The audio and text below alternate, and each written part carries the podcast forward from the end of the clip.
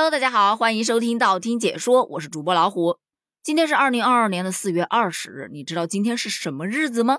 不卖关子了，今天是二十四节气的谷雨节气。但我今天想聊的是它另外一个非常重要的节日，叫做联合国中文日。有多少人跟我一样啊？一开始根本就不知道有这么一个日子。我今天是发现热搜上面全部都是跟中文有关的内容，比方说有古人有多会描写美景啊。中文的意境有多么的美呀？这属于分享类的，还有科普类的。为什么汉字打乱了顺序也能让人读懂啊？包括六十个极易误读的词语啊，等等等等。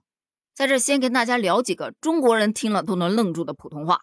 你首先第一个蛋挞，它不读蛋挞，它读蛋挞，你知道吗？我觉得我要是明天早上再去楼底下那个面包店买蛋挞，可能老板都会懵到直接打烊了。你看，又出错了，不叫打烊，叫打烊。你千万不要觉得我在唠叨啊，不读唠叨，读唠叨。我要是不吱声的话，这期节目就做不下去了。你看，又错了，不是不吱声，是不滋声。你就说我前两天做的那期老坛酸菜的节目，居然有网友评论我说我肯定收了老坛酸菜的佣金，然后说服我的听众去买他的产品。你说我要是真收了人家钱嘛，那还好说，我就受了。但是我压根儿就没有收过人家钱啊！而且这不是最重要的，最重要的是我节目当中根本就没有这个意思啊！哎，你说我如此羸弱的一个小主播，是如何能够挣脱听众的怨怼呢？好，打住！你知道我刚才这一段话有多少个错误点吗？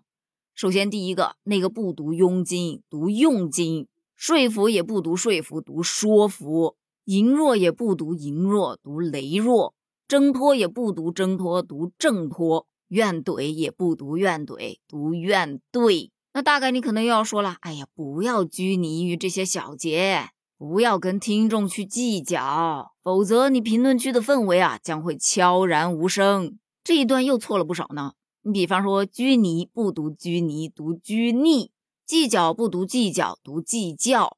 氛围不读氛围，读氛围；悄然不读悄然，读悄然。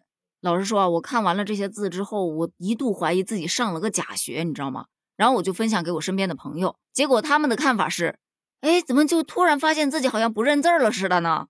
真的，把“好像”两字去掉，就是不认字了。聊到这儿，你大概发现了。所以说呀，这个中文日还是很有必要的，确实能够扫扫盲啊。那说到这个联合国中文日呢，它是由二零一零年联合国新闻部宣布启动的。这个节日的意义就在于庆祝多种语言和文化的多样性，促进六种官方的正式语言在联合国的平等使用。很有意思的是，新闻部将中文日定在了农历二十四节气的谷雨这一天。那你可能要问了，这中文日为什么要定在谷雨这一天呢？如果你没有这个疑问，那我还是要说，要不然我这节目不是做不下去了吗？那首先呢，谷雨是春季的最后一个节气，就在这个春季将近、夏季将至的季节，能给人一种万物生长、蒸蒸日上的景象。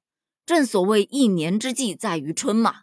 而把谷雨这一天定为中文日，其实真的是有渊源的。这就不得不提到谷雨的来历。据《淮南子》记载。在春末夏初的时候，皇帝颁发了一部诏令，向全天下宣布仓颉造字成功，并号召啊全天下的臣民一起来学习。有传啊，仓颉造字有功，感动了天地。当时天下正在遭饥荒，于是天帝就让天兵天将打开了天宫的粮仓，下了一场谷子雨，天下万民就得救了。因此，后人就把这一天定做了谷雨，成为了二十四个节气当中的一个。那听到这儿，你应该知道了，因为是仓颉造字成功，才有了谷雨的这么一个节日。而在这个节日的这一天，也会有很多地方会去纪念中华文字的始祖仓颉。所以，最终联合国新闻部就决定将中文日定在了农历二十四节气的谷雨这一天了。在节目的最后，再留一个观点：据研究表明。汉字的顺序啊，并不一定能影响阅读。不信你读一下简介区的这段文字啊，读完之后记得告诉我结果哦。当然，也非常期待能在评论区看到你们的答案。评论区见，拜拜。